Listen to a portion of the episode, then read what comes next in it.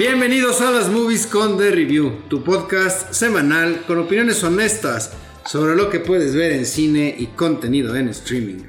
Me acompañan Andrés Rojas, Rodrigo López, yo soy Juan Pablo Chávez y él es Drogu, señores.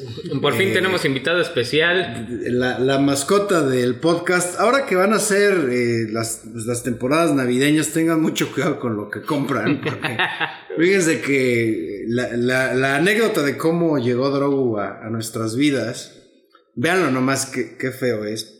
Pues la verdad sí, sí, se- la- o sea, hay gente en internet muy pasada de lanza. Cuando fue el auge, cuando se, fue cuando se estrenó Mandalorian. Disney Plus, pero en, en México. Que fue en 2020. ¿19? No, do- do- 2020, 2019, Sí, 2020. Bueno, el caso está en que en, en Facebook anunciaban al, al Baby Yoda, muñeco pues se veía igualito al de Hasbro, ¿no? Hasta se movía y todo. Bueno, casi casi te elevaba con la fuerza Ajá. esa madre. Entonces, pues me meto a ver y costaba 800 pesos. Ya dije, pues no puede ser. O sea, ese muñeco anda valiendo como 2000 por lo menos. Entonces, como dije, a ver, revisé, la compra era por este eBay. Entonces, lo que pensé fue, a ver, son 800 pesos. O sea, si me, si me llegan a salir con alguna fregadera, tampoco, devuelvo. digo, tam- me va a dar coraje, pero tampoco es que me dejen, que me desfalquen. Y además es compra protegida. Ajá. Cualquier cosa, pues la armo de pedo en eBay y veré qué hago. Pues ya, total que llegó a la espera.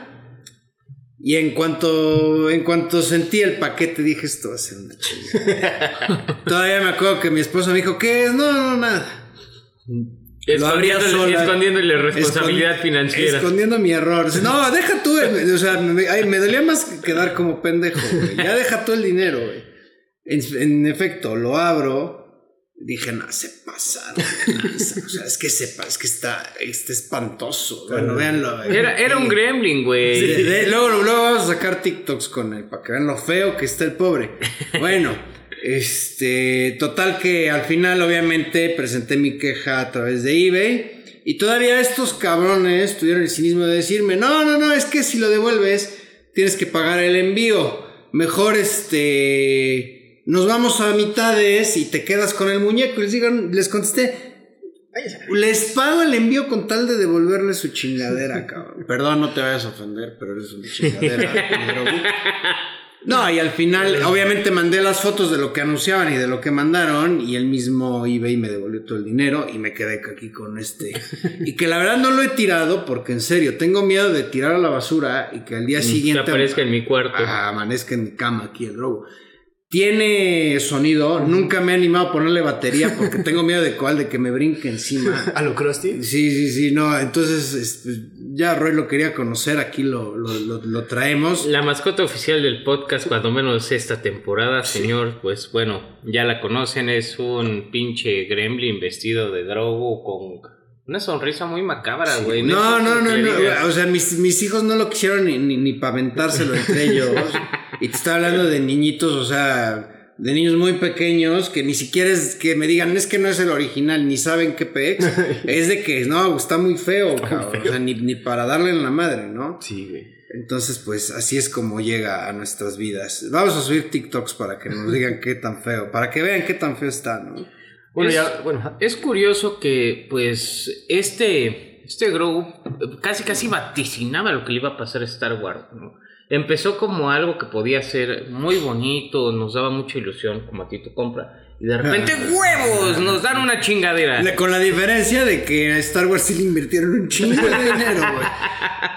Bueno, y hablando de Star Wars, qué bueno que trajiste aquí al Drogu para que pensar con esta noticia, ¿no? Que dijeron que ya el creador de Drogu, de Grogu, el original, Dave Filoni, de Mandalorian, de Clone Wars, pues ya lo pusieron a cargo de la dirección creativa de toda la franquicia de Star Wars. Va a estar junto a Kathleen Kennedy, ya vieron que sí. Tiene que estar ahí alguien de mente maestra que esté generando dinero, no Kathleen Kennedy que esté ahí desperdiciando en películas todas basura. Caitlyn Kennedy, la verdadera o Cartman con peluca. ¿Ya lo vieron? ya se puede ver en, en ¿Ya Paramount. Sí, el de South Park, en Independence. Es- es- está- ¿Sabes qué? A ver.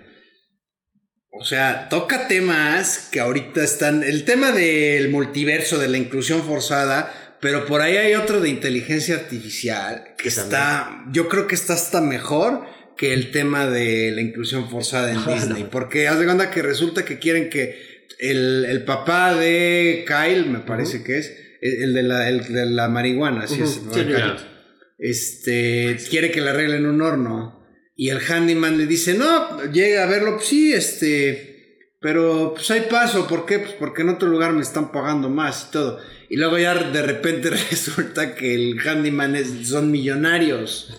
¿Por qué? Porque ya nadie sabe hacer nada más. Y todo quieren que se lo resuelva Siri, la inteligencia artificial, etc. Claro. Entonces crean ahí un, un multiverso. Está, está muy interesante y además está muy chistoso. Ahí se los recomiendo. Pues entonces ahora será el señor Dave Filoni el que estará a cargo de estas mamadas. en otra noticia, perdón JP que te cambie radicalmente de canal, corren a Melissa Barrera de Scream 7 por subir publicaciones de- no apoyando a Palestina, sino pidiendo un cese al fuego. Eh, pero pues bueno, sí la censuraron un poquito muy duro, ¿no? Y eh, con eso también dicen que la chavita de Wednesday, Jenna Ortega, pues renunció al papel. Entonces ahora Scream 7 está en problemas productivos. Uy, uy, uy, uy, uy. Que, que- yo, yo, yo en serio que estaba espantadísimo. A mí sí me gustaron las últimas dos. Sí, pero estás de acuerdo en que así como para que digas qué decepción. Me decepcionó más el tema del coyote contra Acme. que, o sea, si no sale Scream 8, estás de acuerdo que tampoco. Bueno, sí, no pasa nada. Ya, a mí sí me alegró esta madre. Qué bueno que no van a hacer Scream 7, ya que Ah, se sí, queden cierto, ahí. fue el detractor. El de- meollo del asunto aquí está en en que ya parece un tema de persecución a causa de expresar tus ideas, ¿no? Y expresarlas de una manera que tampoco sea incendiaria. Exacto. Lo que, es, lo, lo que yo estaba revisando es, por ejemplo, cuando terminó la Segunda Guerra Mundial, en plena Guerra Fría, había el, el denominado macartismo, pues era una política que iba encaminada a que cualquier persona que llegara a tener un sesgo comunista, lo hemos visto en Oppenheimer actualmente, últimamente, eh, pues lo, lo tachaban. Había una lista negra, esto les recomiendo una película con William Cranston, que de hecho por, esa, por ese papel lo nominaron al Oscar, que se llama Trumbo.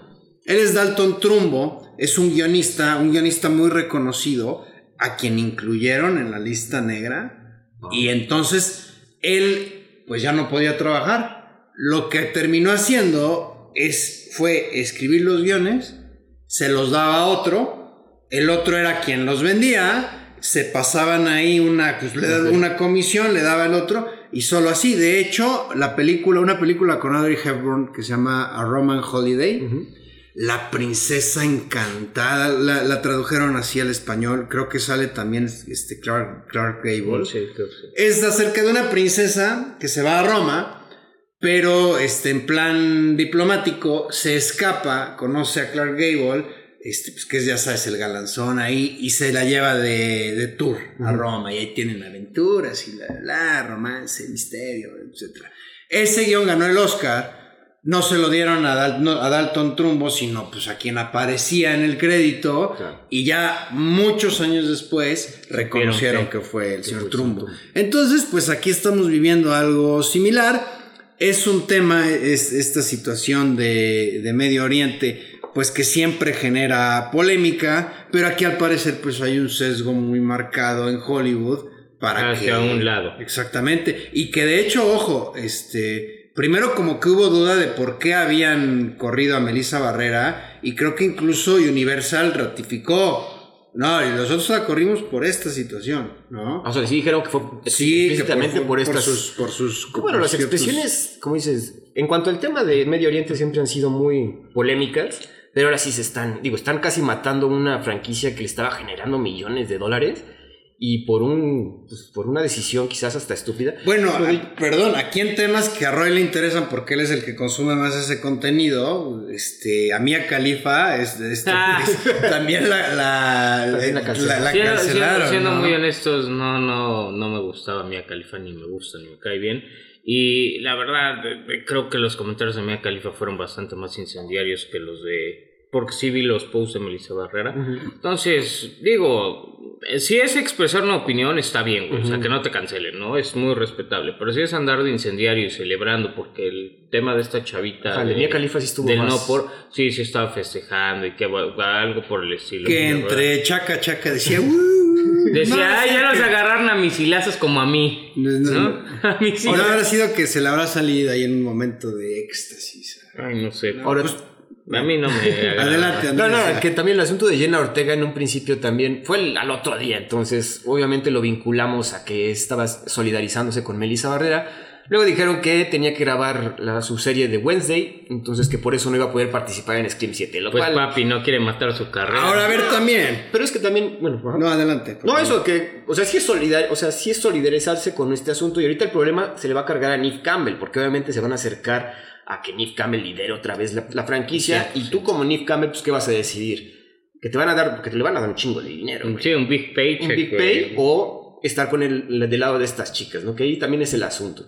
A ver. No, yo me voy por el dinero. Yo aquí, yo aquí te voy a decir algo. O sea, una cosa es ideología y todo, y libre expresión, sí. pero otra cosa es subirse al tren del mame. Exacto. A ver, Melissa Barrera, digo, no sé si me estoy equivocando, una disculpa, ella es mexicana, ¿no? ¿Qué carambas tiene que hacer indignándose o comentando de este tipo de controversias? De las cuales igual y no le afectan directamente, igual y digo, digo, cualquiera puede opinar, ¿no? Pero como, a ver, eres figura pública, o sea, si fuera un tema, por ejemplo, de inmigrantes mexicanos, pues lo entendería. ¿Qué quieres hacer? Pero aquí, digo, si es subirse al tren del mame, pues le salió re mal. ¿No? También puede ser una cierta responsabilidad. Sí, también Melissa Barrera no es la superestrella comparada con Jenna. Sí, ni es una líder de opinión. O sea, si Roger Waters va y lo hace, entiendes por qué. Porque el señor ya lleva una trayectoria. De Melissa Barrera, pues fue algo inesperado y ciertamente un poco desatinado para su carrera. Yo creo que la agarraron como chivo expiatorio. Dijeron, no, pues mira, Sí, esta ahí va, mujer- ahí ahí va". va, pero pues tampoco pasa nada. De una vez, para que los demás no vayan a querer hacer algo. Sí, pues claro. Si, si se atrevieron a matar esta franquicia de millones, pues pueden hacer cualquier. Que bueno, cosa. alguien que se atrevió porque pues también sentía que los huevos no le temblaban fue Susan Sarandon y a ella no la canceló Hollywood, sino que su agencia de representación pues la dejó, ¿no? Que también Susan Sarandon. Ahí sí, para que veas Sí, sí trayectoria de está- ahí carrera. sí está duro, sí güey. Eh, y pues está cabrón. Bueno, no sé. Susan Sarandon se puede dar el lujo, yo creo, después de tanta carrera para hacer estos comentarios y que no le importa. O sea, cualquier otra agencia puede llegar y decirle, oye, Susan, pues vente con nosotros. Cor- güey". corte a Susan Sarandon llorando así secándose con billetes como en Zombieland, ¿no? Sí, Como en. Zombie. Oye, y que también hablando de cancelaciones, bueno, a Jamie Foxx, ¿verdad? Este, involucrado en un tema, es de violencia. Pues, ajá, no, bueno, de acoso sexual. Ah, de acoso De sexual. violencia sexual. Sí, güey, entonces, híjole. Digo, ya ni sabemos, ya es- Vamos a ver qué pasa, porque las acusaciones pueden ser varias. Sí, ya el sí. hecho de que se demuestre. Está el asunto de Jonathan Majors, estuvo el asunto de Kevin Spacey. No sé si vieron que ya también está anunciando que viene otra. No otra temporada, pero quiere regresar al personaje De House of Cards. Sí, güey. Va a regresar por la puerta grande el señor. Sí. O sea, meándose en todo. ¿no? Digo, y personalmente, yo dejé de ver House of Cards porque no estaba Kevin Spacey, perdón. Era. No, pues es que es muy difícil. Es como, por ejemplo, con Two and a Half Men, pero Don Roy, este maestro de la comedia que no te hace reír, pero tú sí, la, tú sí eres normal, ¿no? Tú sí la Las veías. primeras temporadas. Porque cuando hicieron el cambio de Charlie Sheen con Ajá, Ashton Kutcher, se fue a la basura. Nadie se acuerda. Ya no se podía ver esa, esa serie. Otro caso, perdón, Roy, yo sé que es contenido, no es contenido curado, del que no, no es harina y esas madres échale, que te échale, hacen reír. Había una serie que se llama Spin City. Ah, Con, con con Michael J. Michael J. Fox, que era muy, Esa muy no vi, buena, pero muy que chistosa. en el 5. Y cuando empezó a tener temas del Parkinson, pero ahí cambiaron, entró el relevo Charlie Sheen. Ajá. Y tampoco fue lo mismo. Ya no era, era, era, él era como que asistente de la oficina del alcalde. No sé si de Nueva York, de una ciudad importante. Entonces, pues estos cambios normalmente pues no, No. Favorecen. Bueno, inclusive con The Office, ¿no? Cuando se fue este güey Steve Carell Steve y entró... también se fue. eh, No me acuerdo quién. Pues, No, ni te acuerdas, exacto, Sí, no, que- tuvo una, fue una o dos temporadas y dijeron, no, regresenme este cabrón porque sí. se puso dura la cosa, ¿no? La cosa para quien también está duro, JP, da tu noticia satisfactoria. Ah, pues aquí, este... Hasta TikTok. se- Sí, sí, hasta un TikTok, porque yo le venía diciendo a Roy y él seguía de necio que no, que viva Marvel y, y se rasgaba las vestiduras. Nah, ya no dije. Eh, que- Salía disfrazado de señorita Marvel. pero tú no has ido tampoco a ver Marvel. ¿no? No, no le digo. Eh, No, bueno, eh, pues de Marvel termina de sepultar a lo que es el MCU. No va a llegar a recaudar los 100 millones de dólares en Estados Unidos, lo cual pues es evidentemente la convierte en la película eh, menos taquillera de todo el MCU. Es un fracaso tototote. No estoy diciendo que sea mala porque no la he visto, pero... Como pues, producto no funcionó. Exactamente. No- no Y- atrae. a ver, pues, ¿qué es lo que quiere Marvel? Pues dinero, ¿no? Y yo digo, lo comentamos en el episodio pasado. A mí, por ejemplo, la, la película de Capitana Marvel, a mí me gustó, vaya, parece superhéroe. A mí Brie Larson me cae muy bien, aunque a muchos les cague, ¿no? Pero tenemos que reconocer que traía todo el empuje de Infinity War y por eso mucha gente la fue a ver. Sí, Sí, claro. Entonces aquí, como no traes ese empuje, empuje, pues, ¿qué- pues, qué necesidad. ¿qué, qué empuje? ¿WandaVision? Digo, no es mala. No, no, no, pero, Pero- no tiene el pool que tenía este Infinity War. También- Miss Marvel, pues tampoco.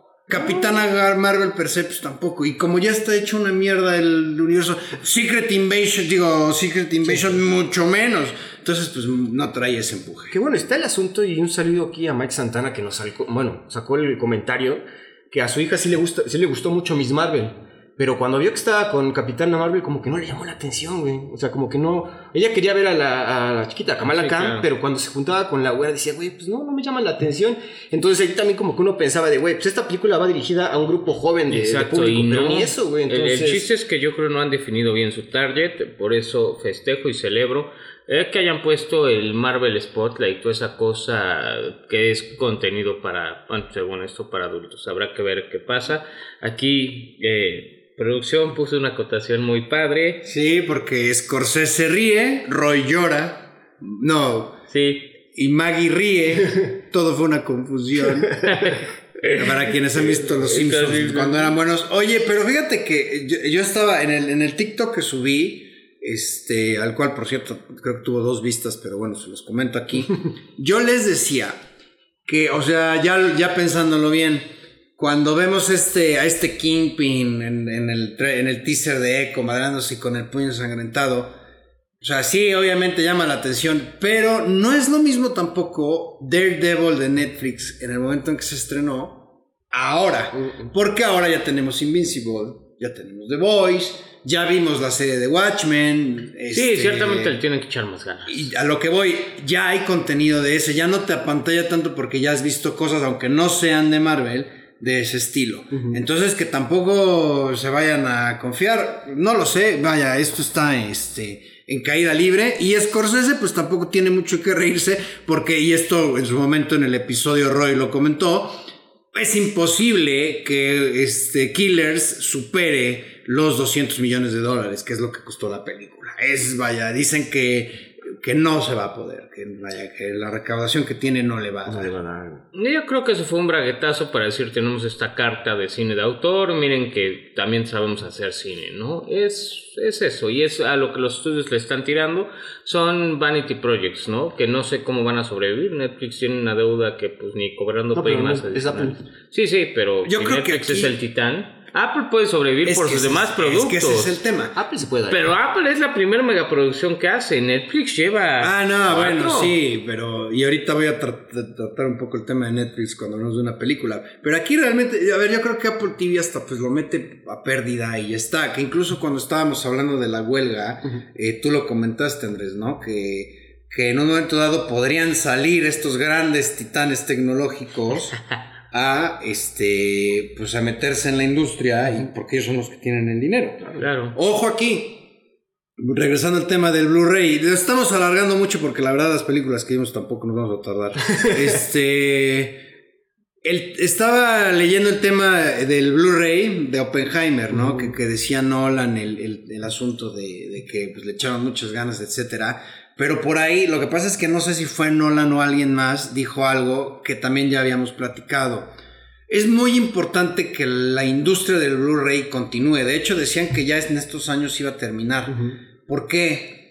Porque si dejamos que todo se exhiba ya por internet, entonces nos vamos a ver en- amenazados, por decir una palabra, Sí, con claro, que el tipo pues, de contenido. El, contenido, no, deja tú, van a censurarnos contenido. De repente va a resultar que en lo que el tiempo, el viento se llevó, no había, no estaba la actriz Sí, negrita. le, le corten cosas, claro. O le, o le corten alguna escena fuerte, ¿no? Este, o, o que de, de repente por ahí pues manipulen ciertas cuestiones, como por ejemplo el episodio pasado que jurábamos el tema de la cabeza de, de Tracy en Seven, que al final, bueno, ya verificamos que, Que que- no. que nunca salió, pero puede haber otras películas Que sí les quiten o modifiquen cosas. Exactamente, entonces tú teniendo el Blu-ray, pues ya aseguras, teniendo el Blu-ray y teniendo el pinche aparato, aseguras que la vas a poder ver como era. Como era. Y de hecho, este, yo me acuerdo ahorita eh, cuando, bueno, yo tengo mi colección de, de películas,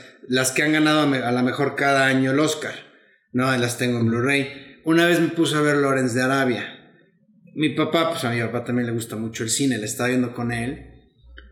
Y me dijo, esa escena no es así. Me dijo, es que esa escena en donde sale, este, una escena, me dice, no era así. La, le cambiaron algo.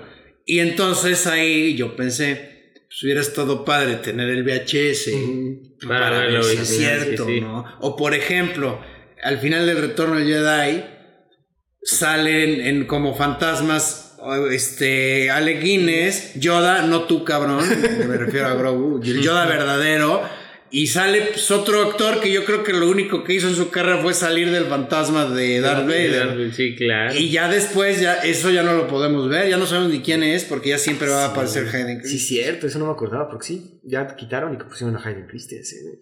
La- bueno, fue Guillermo del Toro el que dijo también junto con Christopher Ah, Nolan de entonces "Güey, fue Guillermo del Toro También, quien ajá, dijo de, güey, tenemos que recuperar, Ese, por todo, lo que acaba de decir sí, claro. JP, tenemos que mantener la industria del Blu-ray. Fue Guillermo del Toro. Ajá, y- Bueno, a mí la película que se me viene rápido a la mente, súper censurada, que obviamente es eh, Serbian Film, ¿no? Y ya no puedes conseguir una versión completa, güey. Ya es imposible conseguirla. La más que la, o sea, el primer tiraje del DVD. Sí. DVD. O sea, sí, Sí. digo, estoy de acuerdo. Si estás dañado y, y quieres tener eso, bueno, estás dañado, pero tam- tampoco te podemos nosotros decir que no lo puedes ver. Pues ya en tu exacto. dañadez, pues vela, eh, ahí tú solo y, y ya, ¿no? Hecho, hecho. Eh, otra noticia que pusiste aquí, que la precuela de The Hunger Games lidera la taquilla en Estados Unidos, pero solo recauda 40 millones de dólares. Más bien, No, recauda 40 millones menos Ah. que la, segunda parte de Mockingjay en 2015, o sea que fue la última es de que Hunger Games. 2015, güey. O sea, estás hablando de 8 años donde tuvieron que readaptarse a ver otra vez esta, esta saga. No sé, creo que no, no, no he visto las críticas. Tú, Roy, has visto que no está. Efectivamente dicen que no está tan buena, habrá que verla en su momento. Yo creo que no sé si en streaming o si la vamos a ver, pero pues eh, no, la verdad no se ve tan antojable. Yo dije que esta idea de precuela de un malo que no es tan malo, tipo Cruella reciente de Disney, puede no estar mal, pero sí dicen que da una Pero- hueva. Y la verdad no me acordaba que salía Rachel Ziegler y a mí esa señorita me da un poco de... Es la Blancanieves nueva, ¿no? Pero fíjate que aquí este, es más bien de cómo se formó esta sociedad este, que vimos en Juegos del Hambre, tengo entendido, ¿no? Sí, parece- Fíjate que a mí la, la- la saga de Juegos del Hambre me gusta. Leí los libros, perdón Roy, porque sé que te, te- te sientes apocado cuando digo que leí el libro, ¿no? Leí, yo sí leí los libros, la verdad muy bien, muy bien, muy bien adaptada. Eh, a mí la verdad me gustan. Era cuando empezaba Jennifer Lawrence, cuando Sí. empieza a destacar. Este, y la verdad te puedo decir que bien. A mí sí me interesaría incluso ver estas en cine, pero porque A mí yo. me interesaría ver a Jennifer Lawrence. Pero pues, ya la viste en la de. Más. ya- más que Más. eso. Y ahí sí en streaming la tienes. Más. y pues bueno. Pero es que también era la saga de Jennifer Lawrence. Y Jennifer, Sí. O sea, cuando pierdes tu lead, como ahorita el asunto de Scream, o sea, eh, tiraron la verdad por la borda millones de dólares y estamos Sí. viéndolo con, ahorita con esta precuela de los Hunger Games. O sea, Scream estaba jalando con sus nuevas, eh, bueno, secuelas y ahorita no, no, van a perder todo ese dinero. Bueno, también, pues hay gente que sí quiere generar dinero y es el señor Clint Eastwood. No, eso ya es amor- 92, ya 93 es amor al arte, años. yo sí. Va a sacar una película que se llama, está, la está rodando, Euro 2, Eh, continuación de Juror, yo supongo. Pues yo, pero debe de ser, pues así se llama. ¿eh? Y se estrena en 2024. Por aquí, producción puso quizás sea esa última película. Decimos eso cada pinche película que saca. Entonces, pues ahora sí quizás sea neta. 93 años y seguir dirigiendo es amor al arte. Ah, ya a esa edad, o sea. Y, y aparte el señor. Oye, hay, hay actores que en serio. Por ejemplo, este. Hay una película que ahorita está en Netflix donde sale Jodie Foster. La señora de 60 años tiene un cuerpazo. Ah, cabrón. No, o sea, sí, hay, hay actores que en serio. Que... Uno viendo a Jennifer Lawrence y este dedicándoselo a Jodie. No, no, a ver, no, no lo estoy diciendo en un, no, no lo estoy diciendo en un plan cochambroso como Roy, lo estoy diciendo en un plan de, güey, es, De metabolismo, es- ¿sabes? Sigue manteniendo. pues de, y no, y de cuidado de la persona, ¿no? Este, y por cierto que aquí tuvimos una confusión porque yo les, les avisé, oigan, se, se, se estrena Napoleón y Roy se confundió y se fue a ver al cantante. La de ¿no? ella, ella se llamaba Marta, ¿no? Exactamente, pero bueno, ya se estrenó Napoleón de Ridley Scott, ahí para... Suena interesante, no les puedo decir más. Y se estrenó también Wish, esta película animada de Disney, que dicen que tiene algo que ver con los 100 años de Disney, como que es magia, etcétera. Pues tampoco sabemos de qué va, yo creo que vamos a dedicar, este, ya que se cierra el año, pues un, cap- un episodio a ver todo lo... Lo estrenó. lo estren- sí, lo estrenado, lo, lo estrenado en estos últimos.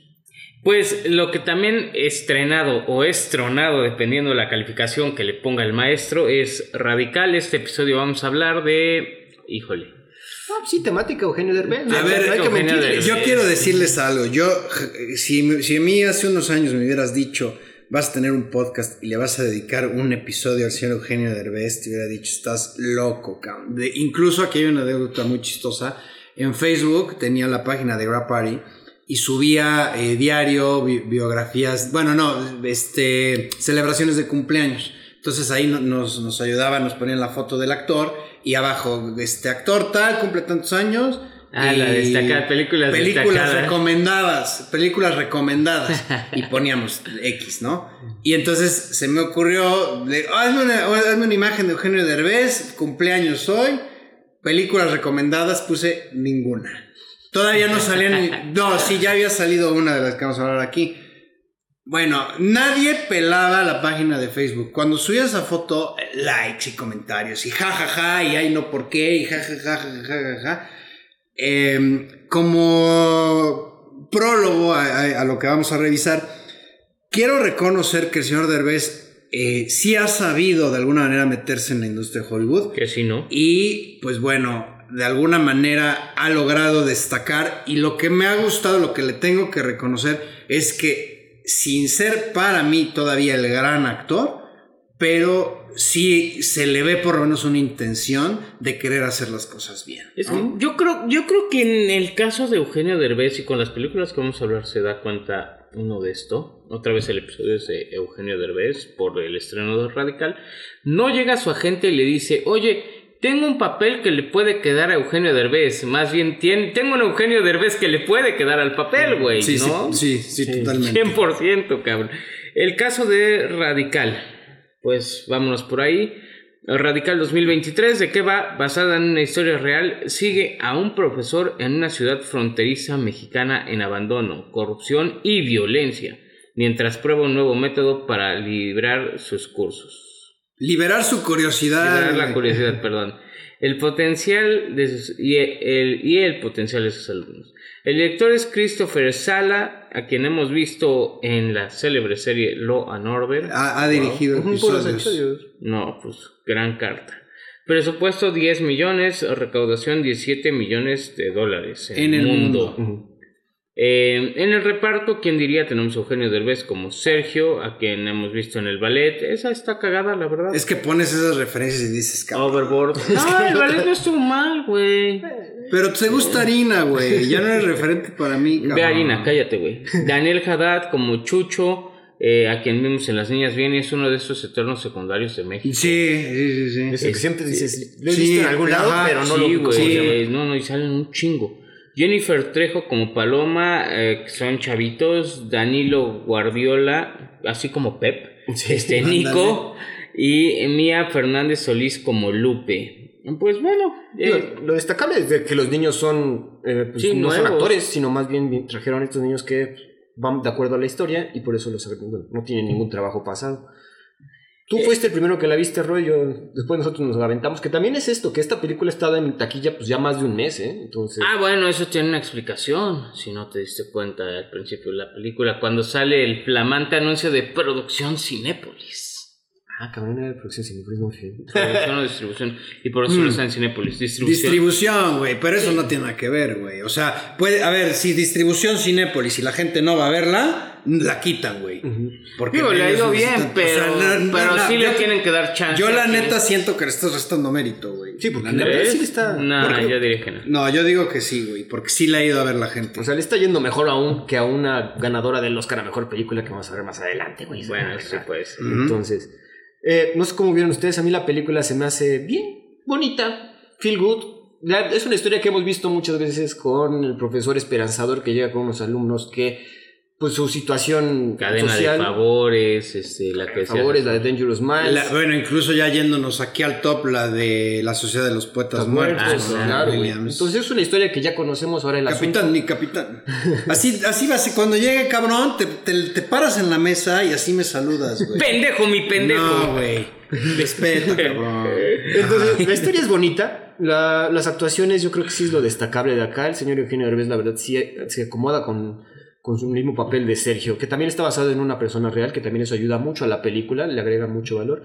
Y la situación en Matamoros, pues sí, se ayuda a que te empatices con todos los niños que estás viendo, ¿no? Sí, 100%. Te voy a decir qué es lo que me gusta de esta película, que, y sobre todo es un tema que actualmente en México, eh, pues está causando bastante controversia, que es la educación, ¿no? el, el meollo, bueno, y esto es a nivel mundial el tema educativo, cómo estamos nosotros educando a nuestros hijos. Quizás es algo que a mí me llegue más porque soy padre de familia, pero sí es una realidad que el modelo educativo que nos, no ha avanzado, güey. Con el que nosotros crecimos de que memorízate la, la biografía de Miguel Hidalgo, memorízate esto, etcétera. En lugar de que realmente lo pienses, eh, pues ya es obsoleto, ¿no? Para mi gusto. O sea, sí debe de existir ya un tipo de educación en donde al niño se le inspire a ser curioso, a ver qué es lo que le gusta y sobre eso trabaje y no imponerle las cosas, que es precisamente el hilo conductor del sistema de Sergio, ¿no?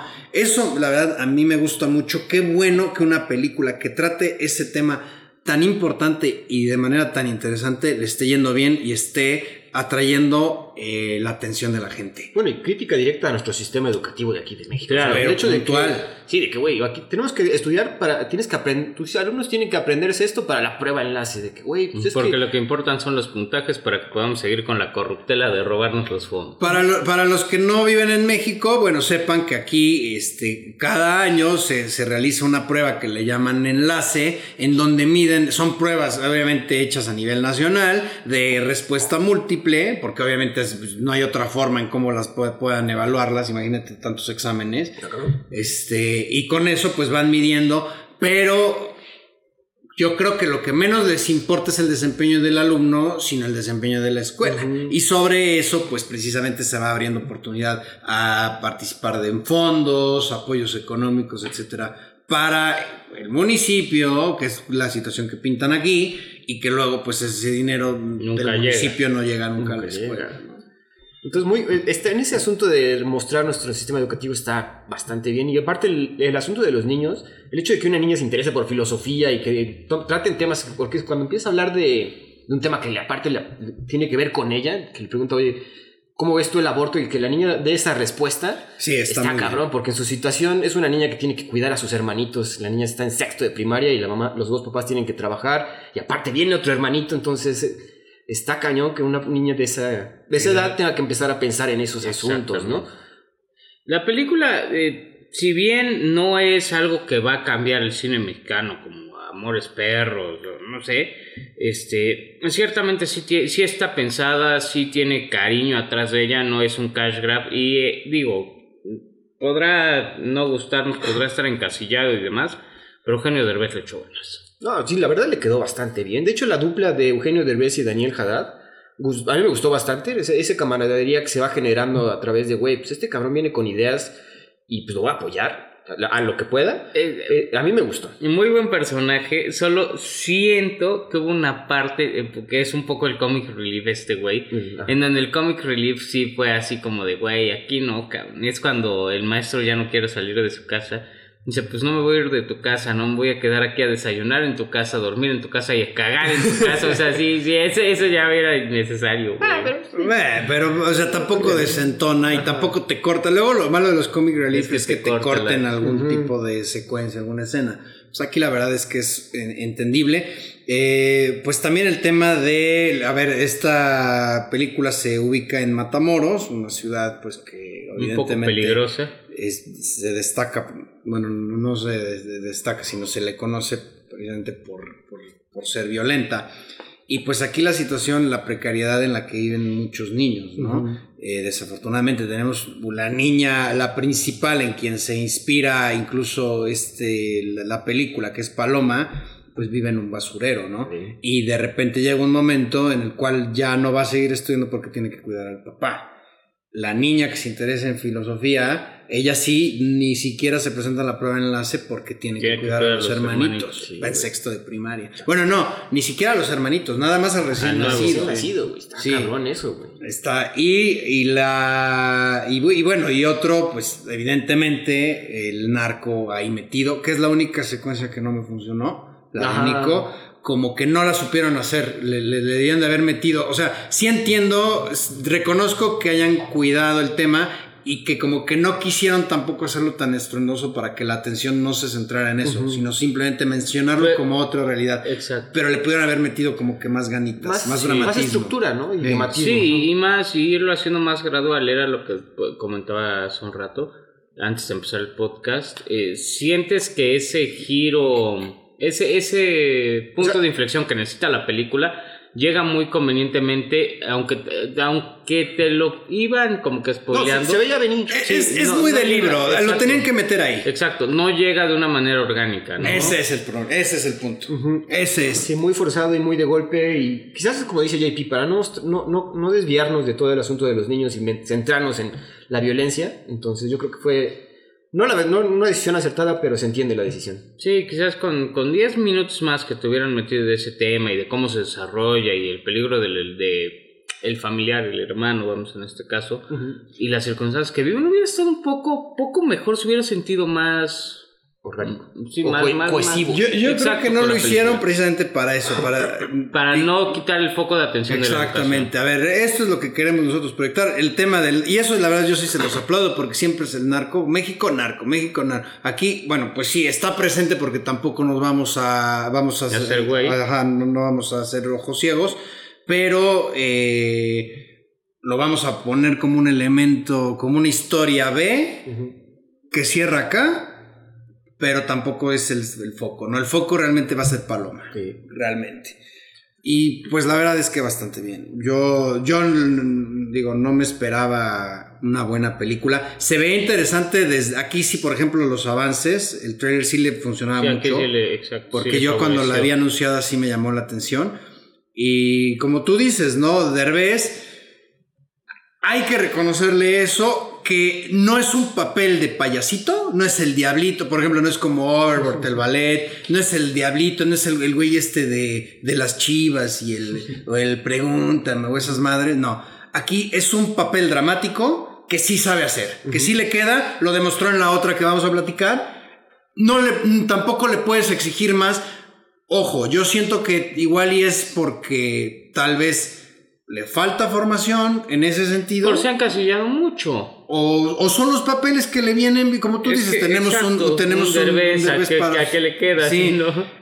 Y eso no quiere decir que esté mal, al contrario, lo que las tablas que tiene las está sabiendo aprovechar. Sí. Ojalá y siga haciendo cosas de este tipo y quizás le dé para todavía generar un rango actoral más de estilo dramático y tener papeles más interesantes y repito, dejar de ser el payasito, etcétera, que ojo, digo, yo no sé ustedes qué edad tenían. Cuando salió este programa de de vez en cuando, era un hit. Sí. Yo era niño, no me lo perdía. Y el Diablito, lo pasaban los viernes en la noche y Armando Hoyos. Elsa y Jaime, este, el Longe Moco. eh, Este que tú te acuerdas, Roy, porque hasta te disfrazabas Walter Mercado. Este. San Nancy Uyuyuy, o- acuerdo. también, ¿no? Ah. En- el- era, bueno, el, el caso está en que el señor comedia en México sí sabía hacer. Y bueno, la familia Peluche a mí no me encantaba, pero hay que reconocer que también fue un éxito. Yo, un fíjate, hitazo. fíjate que de personajes de Derbez solo me disfracé de uno alguna vez. Y era del burro por el puto reatón que me cargo. este, pero bueno. El, el caso está en que eh, pues el señor, o sea, sí sabía hacer comedia en México. Se fue a Estados Unidos. Ah, Ahorita pasamos. ahorita, ¿verdad? sí, pero hay que reconocerle actualmente y, y vaya, y, y le, le ofrezco. Así como alguna vez subí una publicación donde decía recomendaciones ninguna, yo sí les recomiendo ver Radical por muchas cuestiones, eh, por el tema que toca, por cómo lo hace. eh, Porque es, es- una crítica actual y buena, Es digo, una- sin ser morbosa. ¿eh? Exa- eso, eso iba a decir, es una buena película que pueden ver todos.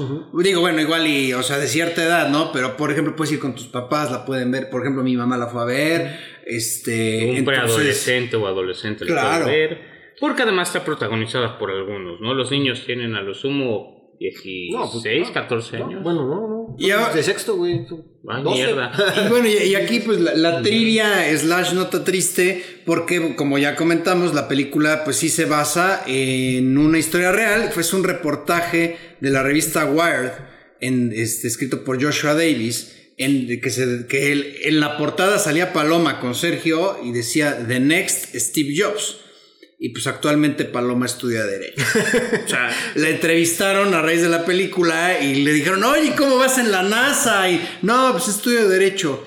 Vaya, incluso quien hizo la nota, pues sí manifestó que hubo cierto, cierto este, desaliento en los periodistas. Bueno, porque- también es una. O sea, ustedes son abogados. No, no, no, no, pero. También o están sea, orgullosos de que se unan al gremio, güey. No, güey. Pero sí, pero obviamente, pues a ver, te venden a alguien como la nueva Steve Jobs, Ajá. pues como que piensas, ya debería de estar programando, ¿no? Sí, ya, ya está haciendo una IA que va a cambiar el mundo, un producto, el iPhone 25, güey. Digo, ojalá y sea una excelente abogada, se le desea lo mejor, qué bueno que salió adelante, porque hay gente que lo tiene todo y no, no, no, no, saca una carrera universitaria 100%. y ella ya está terminando su licenciatura, ¿no? Este, digo, lo, lo digo así con un, un poco de desánimo porque yo también pues, me hubiera esperado que, estu- que estuviera en la NASA, ¿no? Pero bueno, pues felicidades, qué bueno que sale adelante, que sea un ejemplo de vida y que le vaya muy bien, ¿no? Rotten Tomatoes le da a esta película 93% por los críticos y 99% por la audiencia. Metacritic le da un 70% y esta historia de underdog eh, educacional y un mentor, pues yo creo que nosotros le vamos a dar un puntaje más o menos unánime, ¿no? No, bueno, a ver. Tú di. Yo me voy por 4. Cuatro. ¿Cuatro de cinco? ¿Cuatro de cinco? o sea, 8. Ok. Voy por un 3 de 5. O sea, no, no es la, como dices, no es la película que te va a cambiar la vida. Es una película bonita, es una película feel good. O sea, 6 de 10. Pues es que la puedes ver, o sea, no creo que se vaya, no creo que es el máximo exponente de la- del cine mexicano. Entonces, por eso en su justo, me- en su justo medio, en un 3 de 5. Está muy disfrutable la película, no te esperes que te vaya a cambiar la vida. Sí espera que te vaya a sacar una lagrimita por ahí, pero pues digo, hay mejores asuntos, digo, hay mejores exponentes del cine mexicano eh, actualmente, ¿no? Yo, yo le doy 4 de 5 por el tema del, del mensaje y Exacto. por la audacia, y por la relevancia que tiene actualmente sacar esta película, refiriéndome al tema educativo. Por eso me, me atrevo a darle un 4 de 5 e invitar a la gente a que la vayan a ver como una reflexión a la forma en cómo se están educando a los niños en escuelas públicas. En escuelas privadas ya no tanto, ya están cambiando la- los estándares, pero en escuelas públicas, pues si seguimos así, eh, pues evidentemente muy pocos resultados van a tener. Y pues a conocer que existe gente como Sergio que, que cuenta con estas ideas, ¿no? Y bueno, y decir que lo mejor de la película es la actuación de, este, de Eugenio Derbez. O sea, eso sí. Sí, no. la chavita también funciona. O sea, los papeles funcionan en general. Y bueno, dices, no es el máximo exponente, exponente ahorita del cine mexicano, pero la verdad es que, pues no está nada mal, güey. O sea, y, y si, y si la comparas con películas como, perdón, eh, ¿cómo se llama esta mamada? Matando Cabos 2 o Sí, No o sea, sé. para las cosas. No, pero te estás yendo a extremos. Eso, O sea, pues, bueno, voy de acuerdo. Ah, eso de Matando Cabos 2 es, es el Drogu de... que, que voy a aceptar algo. Este año ha habido propuestas interesantes en el cine mexicano. Eso dentro del más comercial. Ya hablábamos, o ya hice mi es- eh, clip de Heroico.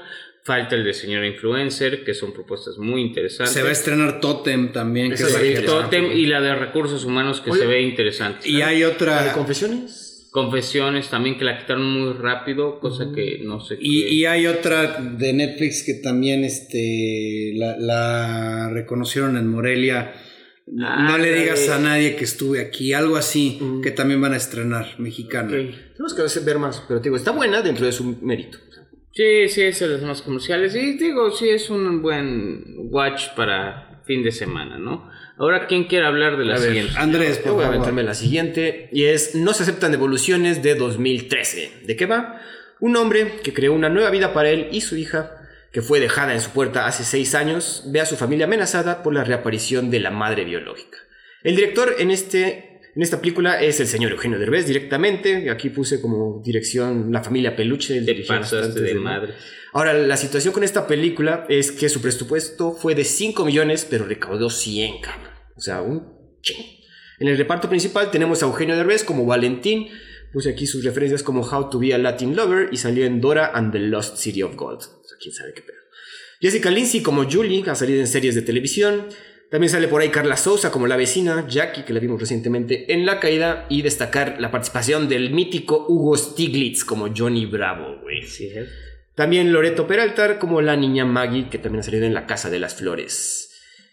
Eh, pues a ver, eh, recientemente Roy hizo una cantaleta sobre por qué una película como No One Will Save You y que estaba bien culera.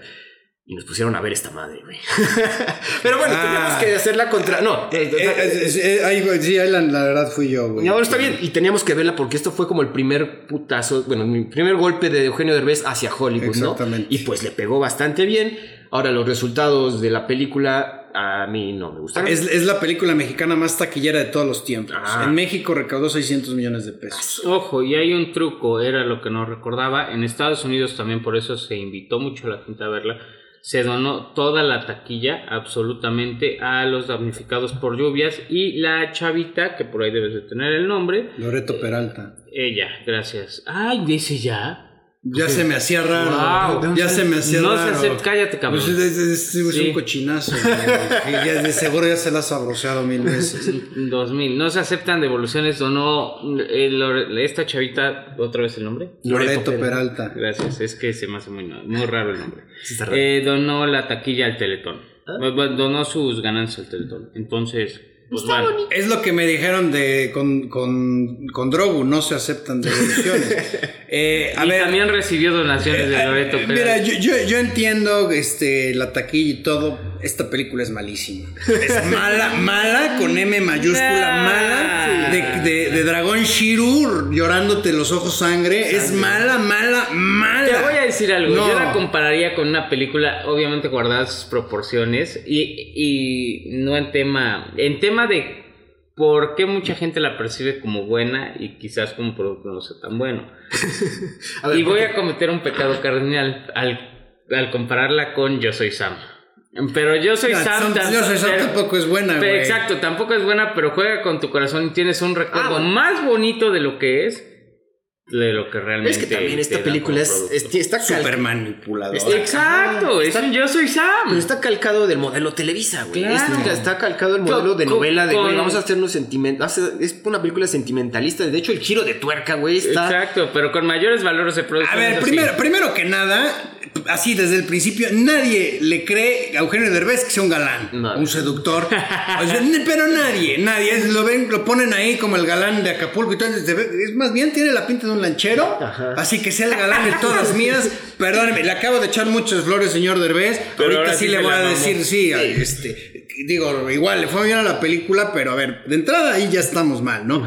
Luego, segundo, como tú dices, es una, es un, es un tema Televisa 100%, ¿no? Y ya también lo que en su momento me molestó es que igual casi casi la querían proyectar para, para el Oscar y no sé qué. Y la verdad es que no, como tú dices. Bueno, te voy a decir algo. No bueno, funciona. ya después. Esta funciona más que otra película que después se proyectó para el Oscar y tuvo por ahí una sorpresilla, no sé.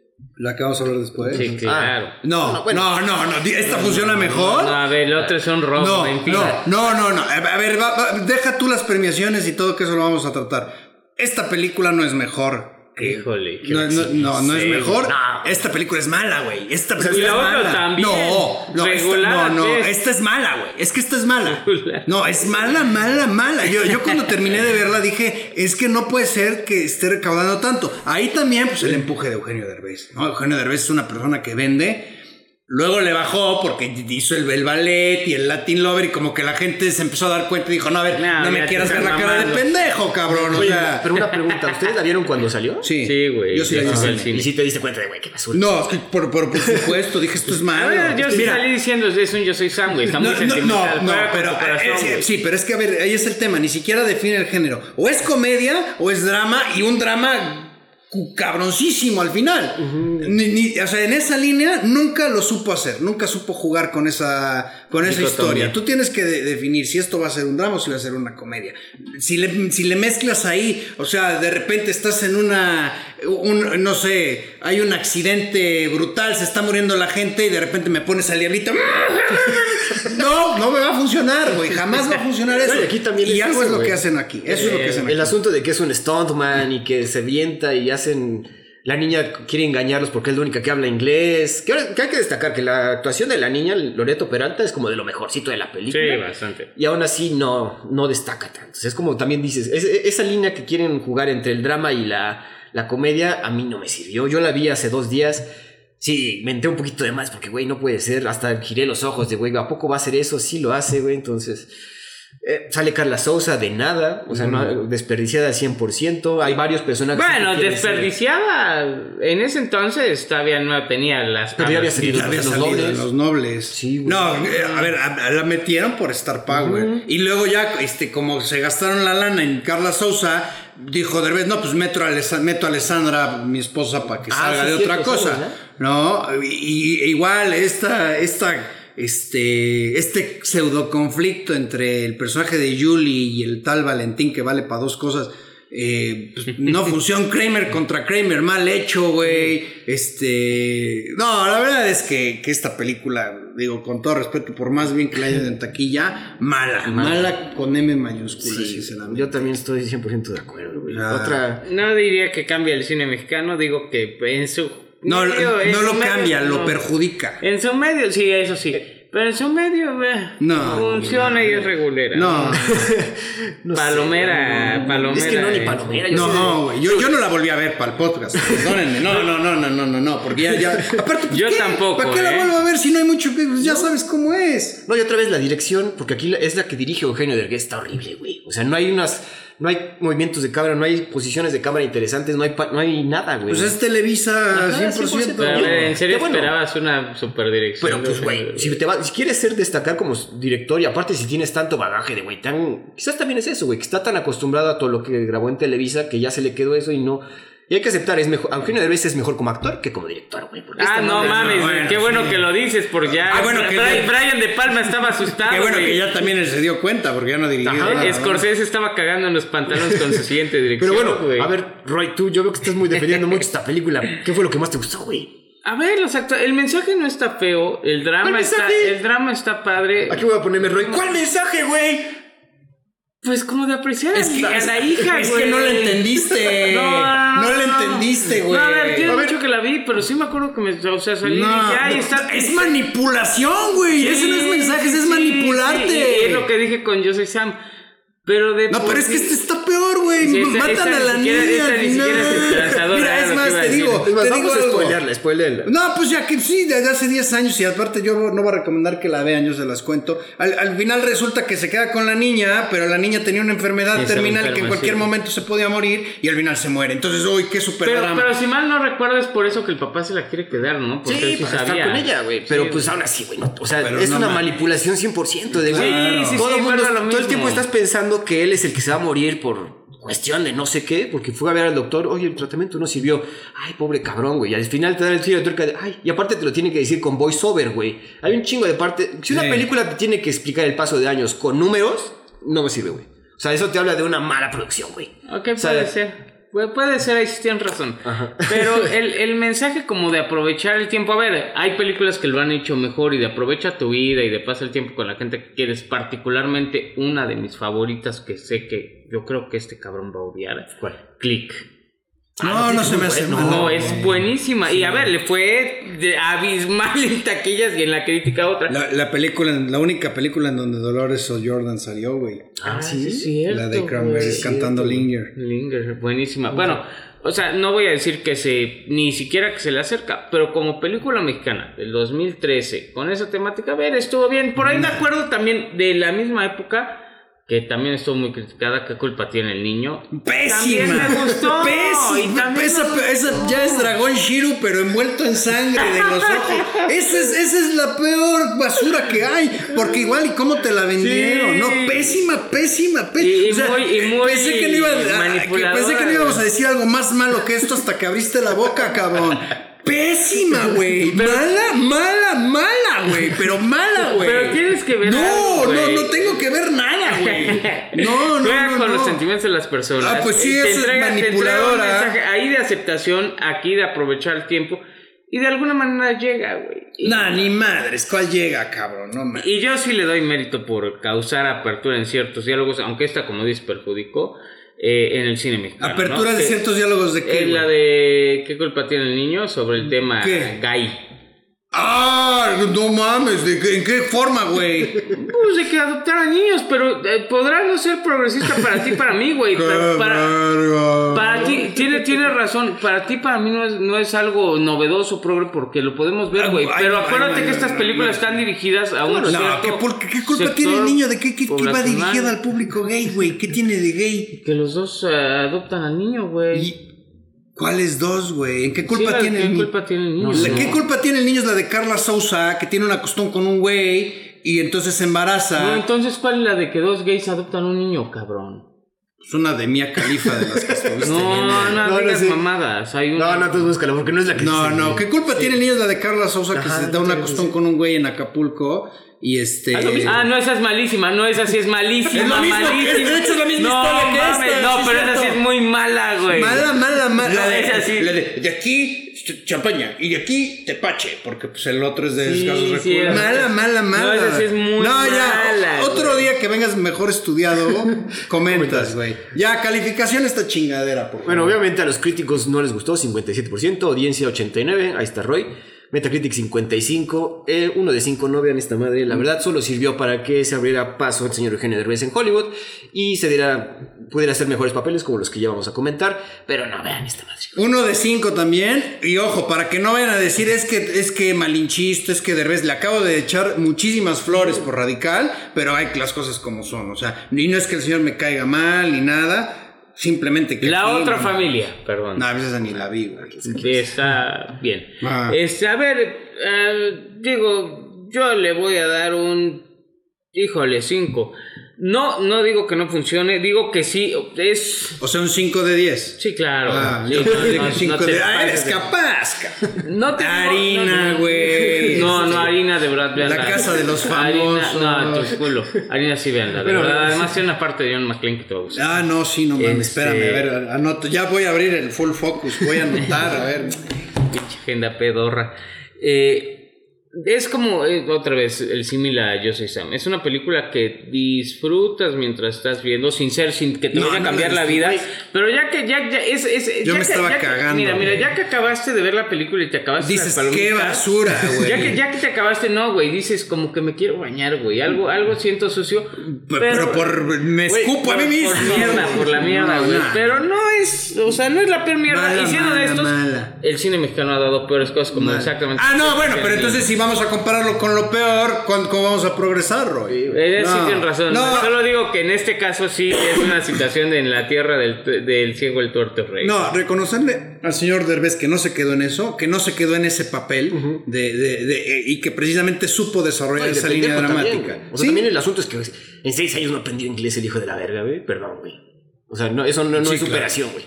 Y, y el caso está en que el señor sí ha sabido de alguna manera destacar como actor. Y bueno, aquí pues que realmente fue algo muy relevante, la película que les vamos a comentar, que es Coda, eh, del año 2021.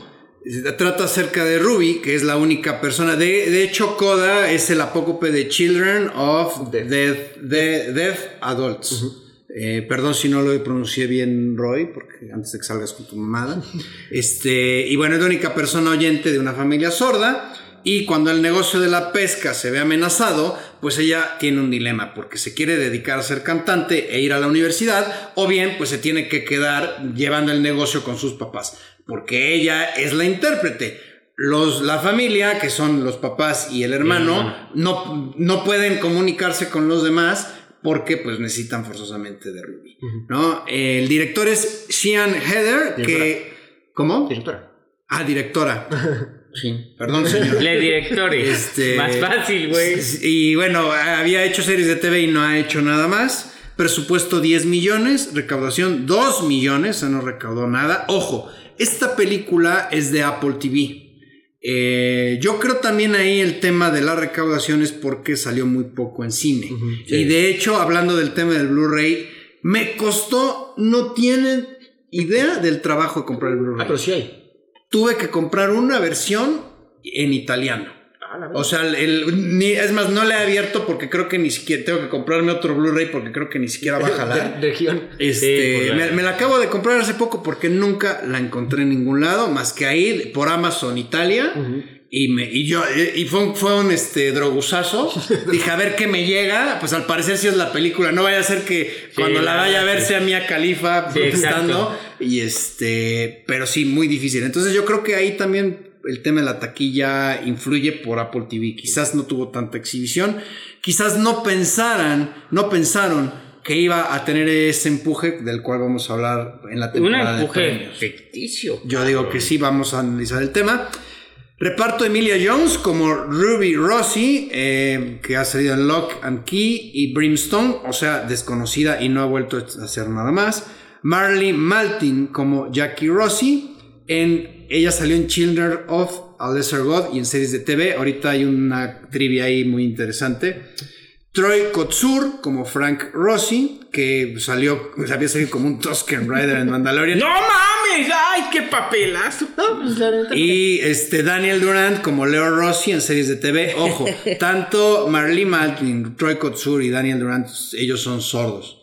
Y pues como el este sec- otro secundario Eugenio Derbez, como Bernardo Villalobos. Y bueno, pues ya ha salido en, en otras películas. Y también, ¿sabes quién nos faltó? Este, se me olvidó el nombre del actor, el que es el, el personaje de Miles, es el que, el protagonista de Sing Street. amigo. Sí. Ah, sí, es cierto, güey. Sing Street muy buena. Sing Street, Muy buenísima. Aquí la verdad es que tampoco destaca tanto. Él es el interés amoroso de Ruby.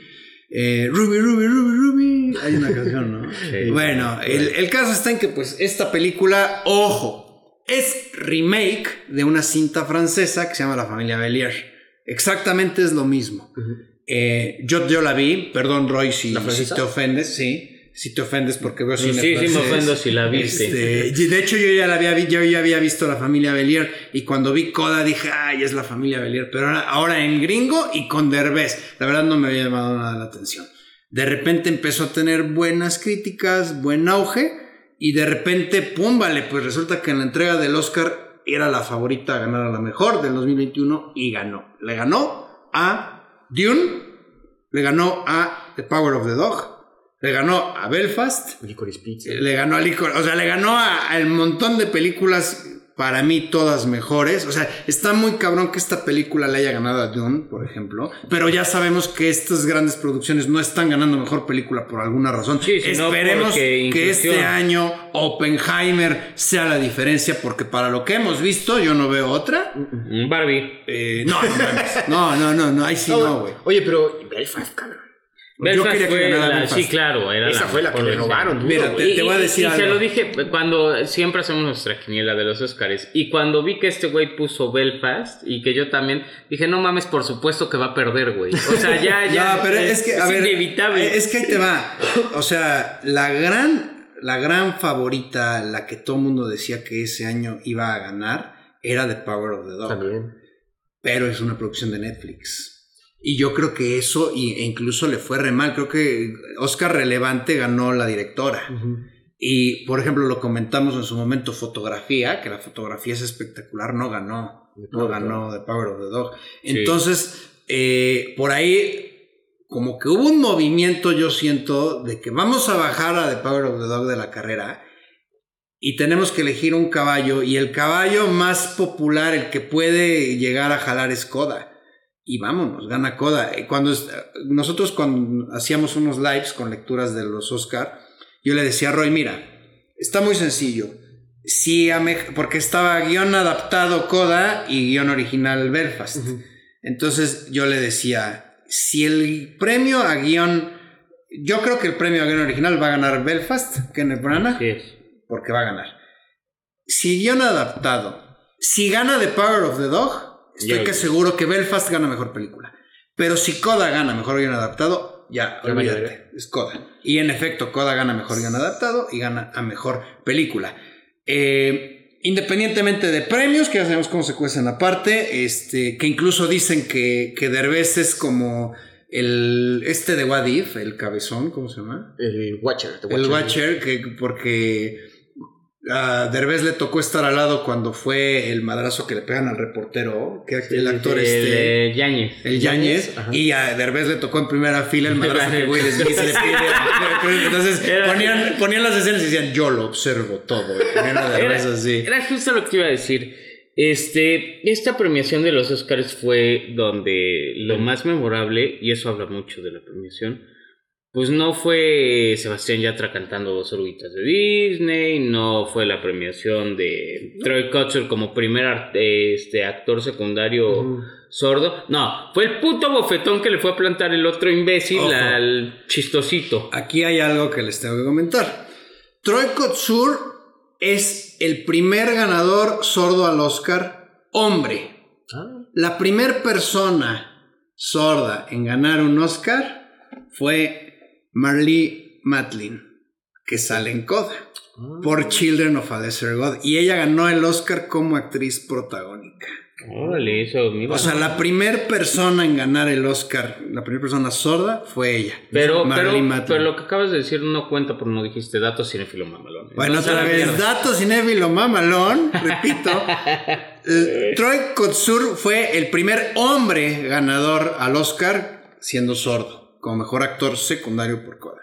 Pero la primera persona que gana, la primera persona sorda que gana un Oscar fue Marlene Matlin, que también sale en Coda, por, como mejor actriz protagónica en Children of a Lesser God.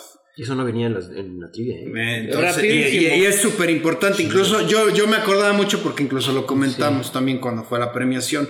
Sí, es una, aparte también digo, es una mujer muy guapa, muy, muy guapa. Y en su momento, digo, esta película es de los 80, una película que también le fue muy bien en premios, estuvo nominada al Oscar. Y aquí, digo, llama la atención el tema de los actores eh, sordos, que me, acuerdo mucho de esta niña que sale en A Quiet Place, que ella también es sorda. Y, pero realmente que yo creo que ahí sí, hablando de inclusión, pues sí valdría la pena como que ir metiendo personajes orgánicamente sordos, ¿no? Aprovechando actores de este, este calibre, este La verdad, sí. O sea, ya centrándonos en las actuaciones de estas películas, todos están en su papel, todos destacan muy bien. De hecho, la familia en conjunto es un personaje y eso está muy bonito. ¿no? Que también algo que criticaron a la versión francesa y aquí puede ser como que la, la diferencia entre la francesa y la gringa es que en la francesa los actores principales no son sordos. Exactamente. Eso, fue lo que se criticó, ¿no? De güey, tienen que. Yo, yo creo que esta película eh, realmente, y, lo voy a decir porque siempre lo decimos, ¿no? Las nominaciones al Oscar van cinco buenas y otras tres de relleno. Y ahorita son diez. En, este, sí, en este caso estaba obviamente la ganadora Coda. Eh, nominada estaba Belfast, estaba Dune, King Richard, Licorice Pizza y The Power of the Dog que para mí, y hasta West Side Story, que para mí eran las buenas, ¿no? Las que no conocía mucho era Drive My Car o las que la gente no conocía. muy, muy buena. Eh, Don't Look Up, que es así una basura. Y Nightmare Alley, que a mí no me gustó. ¿Cuál? Que Nightmare Alley, la de El Callejón de las Almas Perdidas. Ah, ya, la de, la de, sí, este, me gustó más que esta. Eh, es que casi cualquier película de ahí que pongas. Y bueno, Belfast era la ganadora. En nuestros corazones. Sí, sí, exactamente. No, pero bueno, es, es así y esto obedece a que la academia, eh, pues, en su afán de inclusión y diversidad y que vean qué progresón, pues le tenían, era lógico que le tenían que dar el premio a la película de Sordomudos. Yo, yo, yo, digo que no era lógico. Yo digo que fue hay más un tema por darle la madre Por a Netflix. Pero también, o sea, comentas que esta también es producción de Apple, güey, entonces es como...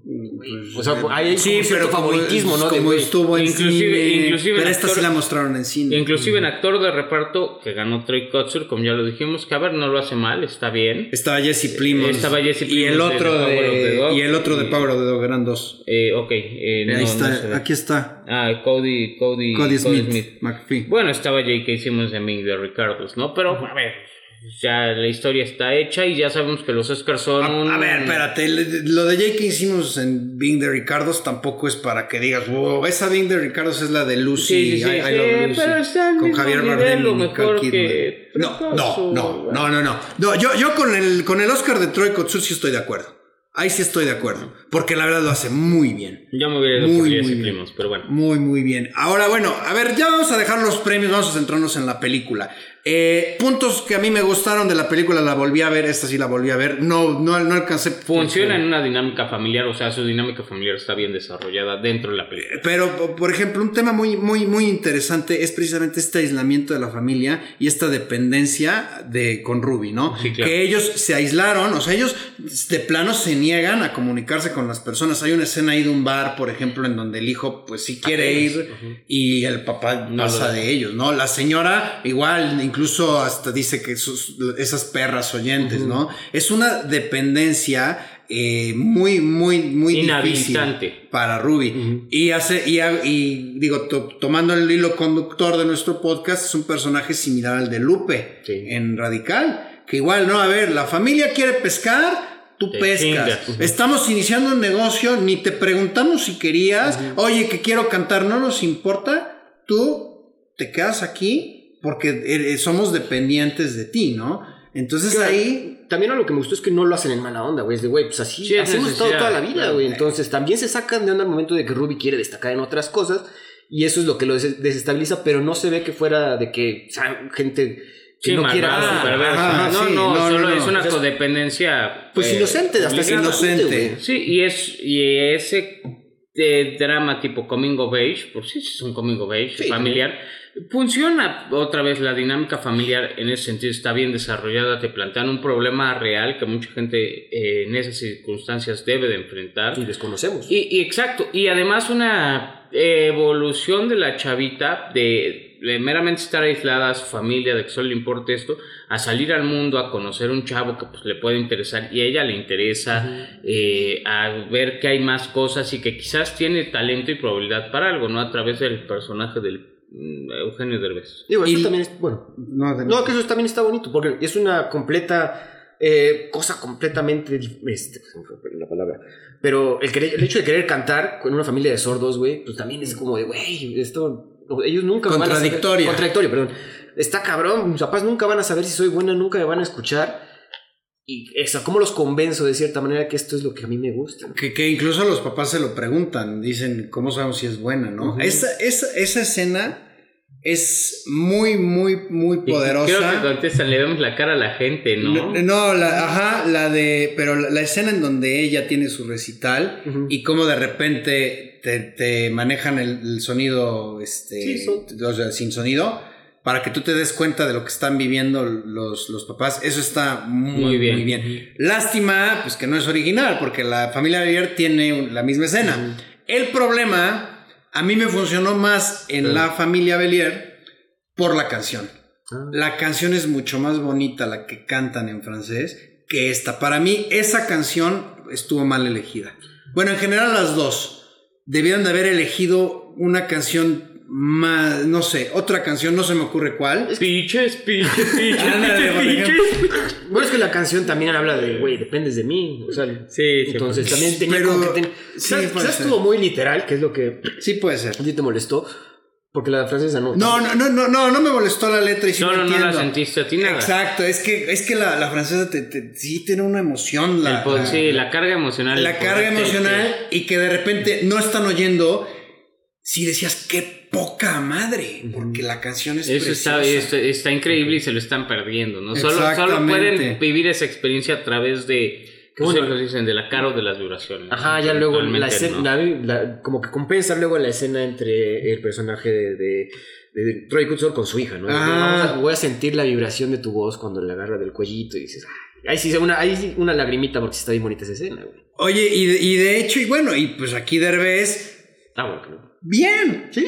Para lo que lo llevaron, para lo Sí, que... a ver, pudo haber hecho el papel cualquier otro cabrón, pero lo hizo bien. Lo hizo bien, o sea, lo hizo muy bien. En el mínimo rango de exigencia. De- pero, de, pero vaya, es que ¿qué más le puedes exigir? A ver, tampoco No, es no, no, una película que te exija tanto. Porque ni siquiera a, a los actores, que digo, lo hacen muy bien, pero pues el lenguaje de señas lo dominan, ¿no? Quizás el, el mayor mérito es para Emilia Jones, Que sí tuvo que que aprender. tuvo que aprenderlo, ¿no? Ahora, yo aquí tengo una duda, Roy.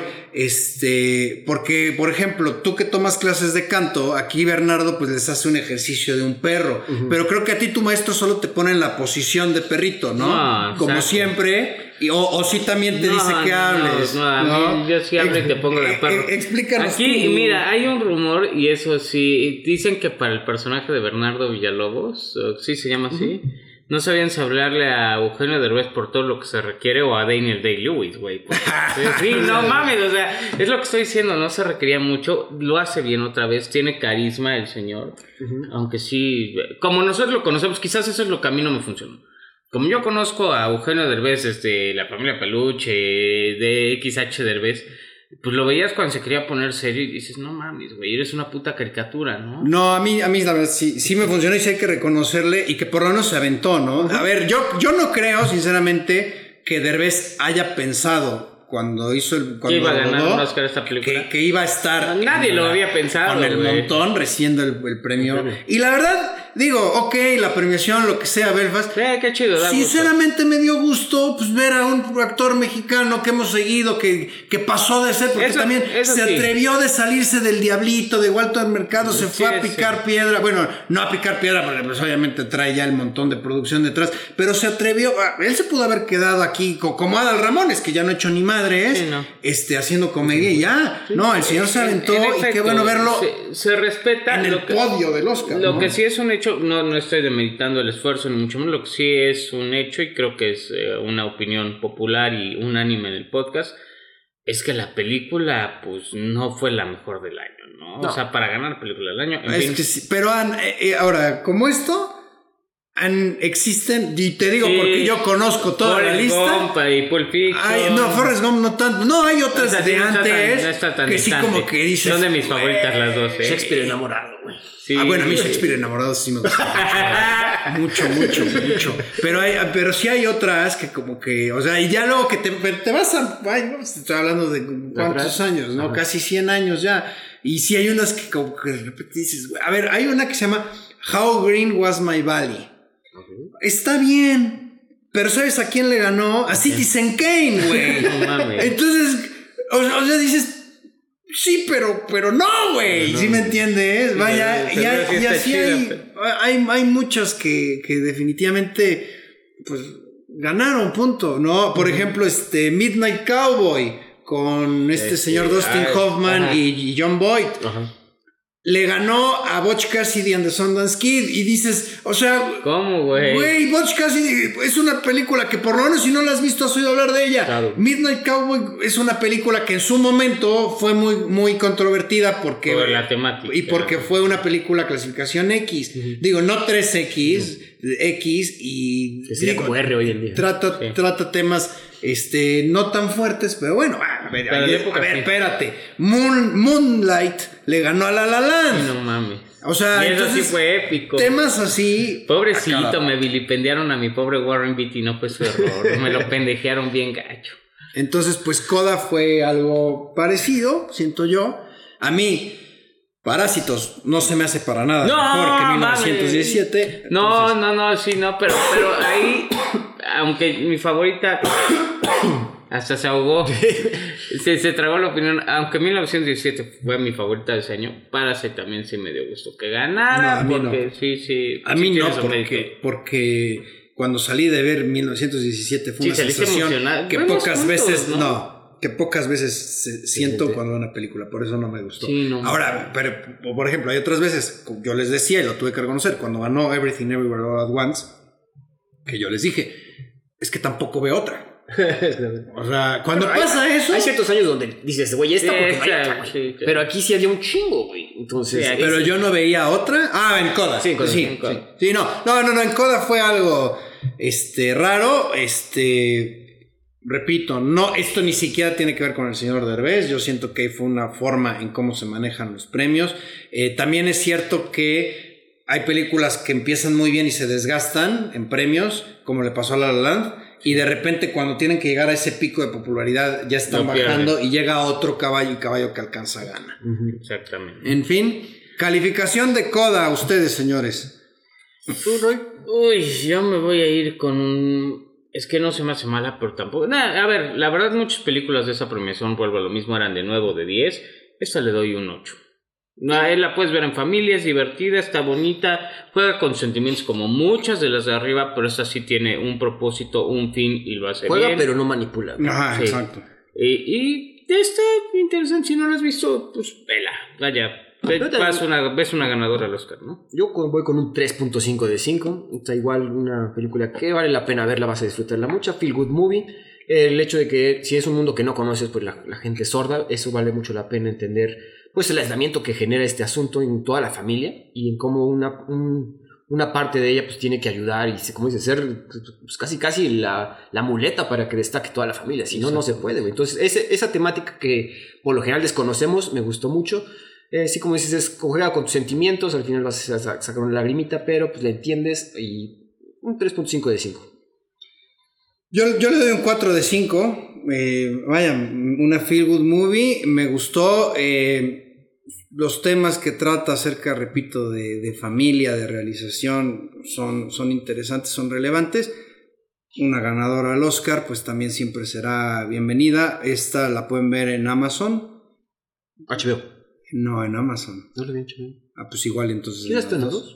Este, y en Apple TV, obviamente. Eh, la de la, la, la, la, la basurilla, digo, por si alguien se quiere aventar, aventar a ver, no se aceptan devoluciones, estará en VIX. Netflix. Ah, en Netflix. No sé. Qué horror. y bueno, pues aquí, repito, pues reconocer al señor Derbez, digo, agradecerle que cuando éramos niños nos hacía reír mucho, reconocerle que se salió De su, de su zona de media, confort, sí. ha aceptado papeles más desafiantes, no mucho, pero sí más desafiantes, como el de Bernardo en Coda. Este da pie a su trabajo en Radical, como Sergio. Es más, yo creo que está mejor todavía en Radical que en. Coda. Sí. Sí, Eh, claro. Y bueno, pues ahí está el señor. Esperemos que siga haciendo trabajos como este. Si va a dirigir, que dirija algo bien, algo mejor que nos aceptan devoluciones, Ah, bueno, que eso sí. Que también tienes que adecuarte. O sea, si eres buen actor, quédate con actor, güey. Hay gente que es mala dirigiendo. También güey. puede ser, Entonces sí. hay que aceptarlo, güey. 100%, ¿no? Y pues bueno, como ya saben, cada semana las recomendaciones van de acuerdo a la temática. JP, ¿qué temática tenemos esta semana? Porque no doy. Es pues no, no, vaya, a ver, este, tú, tú lo tienes muy claro, recomienda a Roy aquí Maratón de la Familia Peluche, porque eso sí le da risa. Friends no, pero la familia Peluche sí, Sí, le da ¿Cuál es la risa al temática? señorito. De... No, no había. Bueno, había temática. Es que de Eugenio Derbez yo también dije, güey, que voy a recomendar. A ver, es que ese es el, te- te- te digo, tengo que ser coherente. Si yo en su momento dije que no iba a que no recomendaba ninguna de Derbez, no les voy a decir ahorita, vean, este Latin Lover, porque Ajá. pues no. O sea, yo sinceramente no les voy a recomendar nada más de Derbez. Ya recomendé Coda y ya recomendé este Radical, les di 4 de 5. Yo dije, ¿saben qué? Yo les voy a recomendar Belfast, la que perdió contra Coda, mejor película. Un película, no, no, no, no, la pueden ver en HBO Max, eh, del señor Kenneth Branagh. Y bueno, pues trata, ya la hemos comentado, trata acerca También un de coming una- of age, ¿no? Eh, sí, sí, y también este tema de quedarse ahí anclado con la familia y la liberación que de alguna manera los papás pues deben de tener con los hijos. No, hay una situación histórica que también nos, nos pinta cómo estaba, la, cómo estaba Irlanda en esos días. Exactamente, estamos en medio de los conflictos precisamente separatistas de Irlanda, está basada mucho en la vida del mismo Kenneth Branagh Y bueno, pues ahí se las recomiendo. Tiene una dirección, es en blanco y negro, pero tiene una dirección No, impecable Sí, es y una escena con un basurero. No, y fotografía, chinga tu madre. Sí, todo, cabrón, güey. todo está muy cabrón. Muy padre. Yo bueno, voy a. Dale, sí, dale. Tú eres el único que va a seguir temática. No, yo, también. sí la voy a cambiar también. No, ya la ya pensé. güey. ya la pensé. Yo ya también voy a escoger Licorice Pizza, que también perdió mejor película contra Coda. A mí me encantó esa película también. Es de P.T. Anderson. Ujú. con Thomas Anderson. También un coming of age. Un coming of, of age, obviamente, pero también ambientado en los 70s. Y también el hecho de volver a hacer una película en los 70s, pues a mí me encanta.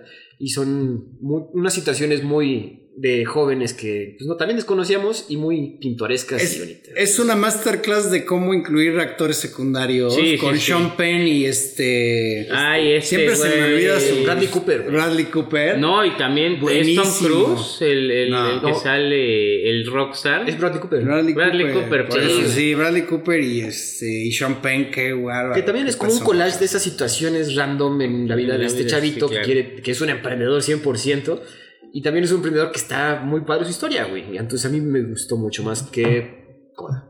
Sí, no, indudable. Pues yo me voy con la temática del maestro con cariño y una película que yo creo la estoy recomendando porque yo creo que mucha gente no ha visto y JP no me dejará mentir, creo que es muy buena. Paid Forward con el señor Kevin Spacey, el A cadena de chavito, favor- sí, de el favores. chavito de Del sexto sexto sentido. sentido y la novia de Asgur. Helen Hunt. Eh, Gracias. Así No, los pero hubiera escogido una mejor, güey. Bueno, ahorita hablamos de esa. Forward. ¿qué A ver, hablamos, pasa, hablamos güey? de esta Buenísima. primero que es muy buena. Cadena de favores sí es muy buena. Güey, Muy buena. muy, muy- Igual medio manipuladora, sí. Pero en ese entonces decían, bueno, Ah, Sí. que hasta sale John Bon Jovi, güey. Sí, claro, claro que No sale John Bon mames. Jovi.